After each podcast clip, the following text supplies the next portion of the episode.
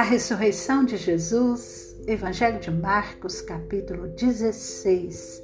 Passado sábado, Maria Madalena, Maria mãe de Tiago e Salomé compraram óleos aromáticos para ungir o corpo de Jesus. E bem cedo, no primeiro dia da semana, ao nascer do sol, foram ao túmulo. Diziam umas às outras: Quem nos removerá a pedra da entrada do túmulo? E, olhando, viram que a pedra já estava removida. É que a pedra era muito grande. Entrando no túmulo, viram um jovem sentado ao lado direito, vestido de branco, e ficaram atemorizadas.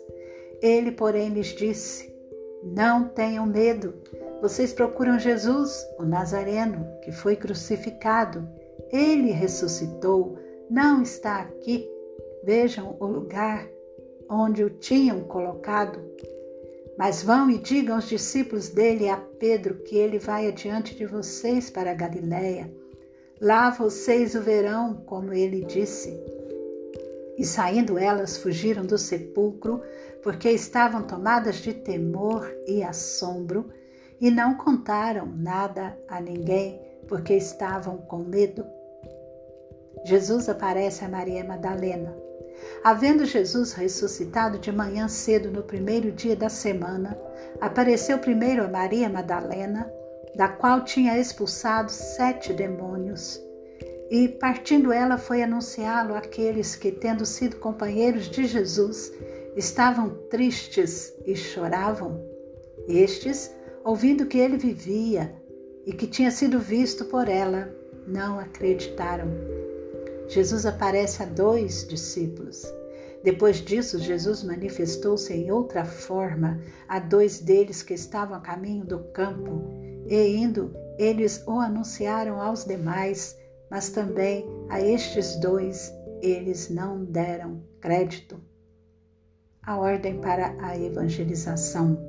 Finalmente, Jesus apareceu aos onze quando estavam à mesa e censurou-lhes a incredulidade e a dureza de coração, porque não deram crédito aos que o tinham visto já ressuscitado, e disse-lhes: Vão por todo o mundo e preguem o Evangelho a toda criatura. Quem crer e for batizado será salvo, quem, porém, não crer será condenado. Estes sinais acompanharão aqueles que creem em meu nome expulsarão demônios, falarão novas línguas, pegarão em serpentes e, se beberem alguma coisa mortífera, não lhes fará mal. Se impuserem as mãos sobre enfermos, eles ficarão curados. A ascensão de Jesus.